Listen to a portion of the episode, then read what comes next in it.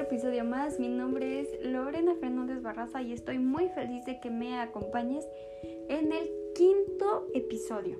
Bueno, si no me equivoqué, pero creo que no.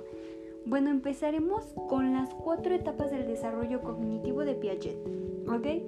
Eso fue lo que vi. Bueno, vamos a ver bastantes temas interesantes que la verdad muero por eh, explicarles. Estoy muy feliz, la verdad. Bueno, para, para empezar, empezaremos con las cuatro etapas de Piaget del, desarrollo cognitivo, ¿va? La etapa sen, sensiomotriz, perdón, es que me trago mucho. eh, etapa sensiomotriz, que va de los 0 a los 2 años. Este define por la interacción física con el entorno. Mm, después sigue la preoperacional, que va de los 2 a los 7 años. Y bueno, eh, en la que se adquiere el lenguaje, no comprende lo abstracto aún el, el niño, el pequeño, ¿va? Y la etapa de operación concreta, de 12 a los 12 años, que se desarrolla en el respeto y la voluntad del niño, ¿ok? En la etapa de operaciones formales que estaba de los 12 años hasta la vida adulta, ¿ok? Que el niño pasa, pasa a ser adolescente y aquí ya se puede enseñar álgebra, o sea, ya está, su cerebro ya comprende varias cosas, o sea, ya está apto para este aprendizaje. Bueno, la educación debe vincularse al mundo general de las cosas eh, de ir más allá, ¿ok?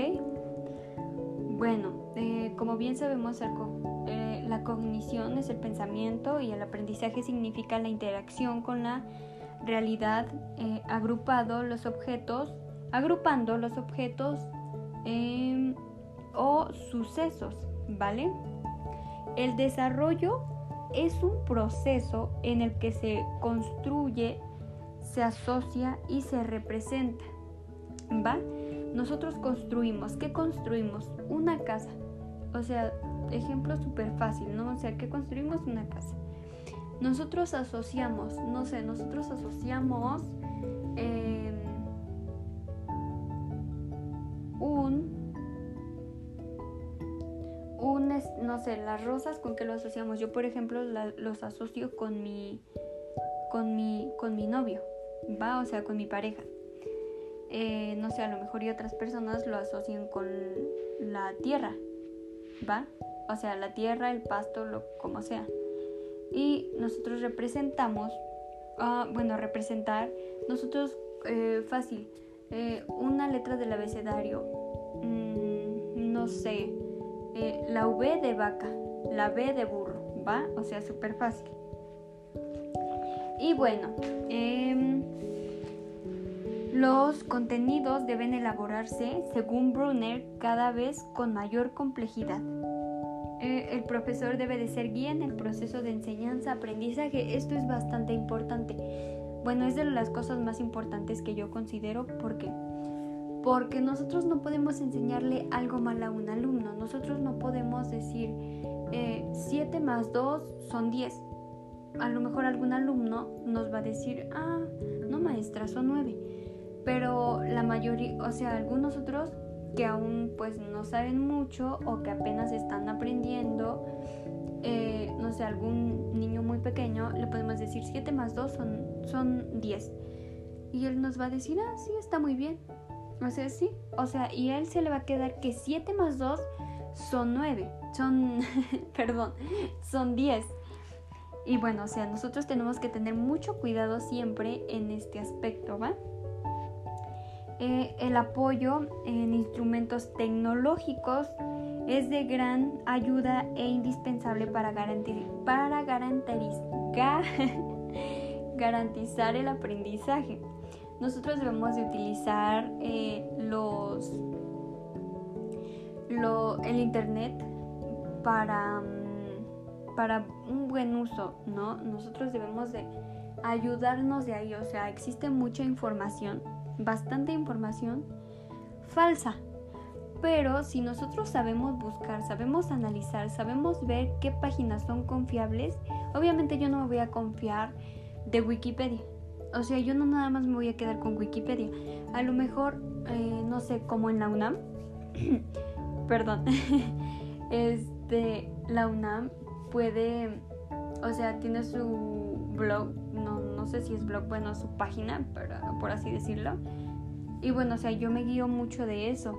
O sea, yo siempre le pongo en mis ligas, eh, no sé, busco em, algún tema en específico y le pongo al final de la liga, le pongo una.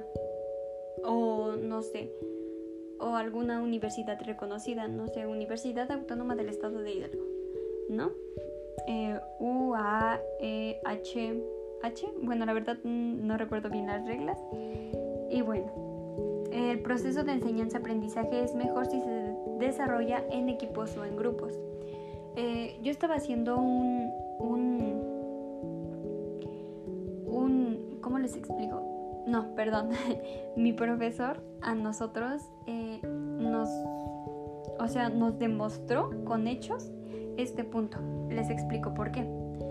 Bueno, pues el profesor nos dijo, mm, los voy a dividir en grupos. Yo la verdad, yo no, no hablo con nadie de mi grupo, o sea, la verdad, ni los conozco. Pero, este, mm, nos dice, a ustedes les toca agua. Y yo, ah, perfecto. Nos, y, y bueno, dijo, van a hacer un mapa mental sobre qué, sobre a ustedes, qué se les viene cuando dicen agua. A mí se me vino este, a la mente manantial. Y o sea, súper raro, ¿no? A lo mejor y sí, o sea, sí está, o sea, yo lo relaciono así. Otra de mis compañeras me dijo, o sea, nos comentó, no, pues a mí se me viene vida. Y súper cierto, o sea, sí, o sea, si sabes analizar como la palabra, no solamente como el líquido eh, vital, como que tiene muchísimas ramas, pero bueno, eso es a lo que ella se le vino a la mente primero, ¿no? Y pues mm, tenemos una memoria tan, sí, pues sí, una memoria, no sé cómo explicarlo, la verdad, no sé si estoy bien, pero uh, cerebro tan maravilloso que nosotros podemos eh, hacer tantas cosas con solamente eh, pues eso, sinceramente pues a veces yo me sorprendo. y pues bueno, todos estos puntos son para garantizar, para, eh, pues sí, para tener un aprendizaje significativo en el alumno. Y en serio yo estoy muy, muy, muy feliz de poder explicarles todo esto. Sinceramente, eh, no lo sé, me da mucha emoción. bueno, el maestro. El maestro parte de las ideas previas de los alumnos para que aprendan a aprender. Una vez yo estaba navegando en una red social y bueno, pues yo sigo mucho páginas de maestros. Ah, sí, sé que soy un estudiante apenas, pero yo sigo muchísimas, muchísimas. Entonces a veces suben ideas locas, a veces suben contenido bueno, malo, no lo sé, o sea, memes. Y pues una vez me salió un video súper interesante. Yo le platiqué esto a, a mi pareja porque él también estudia para ciencias de la educación. bueno, el chiste es que yo le platiqué y le dije, oye, ¿tú qué piensas de este video? Les voy a explicar por qué. Bueno, este video, eh, sinceramente, se me hace bastante... Eh, no sé, cómo de analizarlo, ¿no? Analizarlo bastante nosotros que somos estudiantes y decir, no, o sea, yo esto, yo ya no lo quiero hacer nunca. O yo esto, yo no lo voy a hacer nunca. Mm, es una niña que entra al preescolar y entonces un maestro le dice, dibuja, dibuja una flor. Y ella dibuja una rosa. No, no, no, perdón. Sí, sí, dibuja una rosa. Entonces el maestro le dice, bueno, o sea, le dio una guía, una hoja igual, o sea, una hoja donde venía una rosa, y esta niña este, hace su rosa propia, o sea, no se dejó guiar por, por el maestro, ¿no? Entonces dice no, le dijo el maestro, dice no, esto no es una rosa, yo así no te la pedí. Entonces yo me di cuenta de que el maestro no estaba dejando, dejando este, que la niña Em, eh, pues sí, o sea, explotara su mente, ¿no? O sea, dibujando una rosa, sino por una guía. Entonces al día siguiente eh, le vuelve a pedir lo mismo, dibuja una rosa. Y esta niña hace lo mismo. O sea, pues no, no hace caso al maestro. No, no hace caso entre comillas. Porque ella pues nuevamente, este...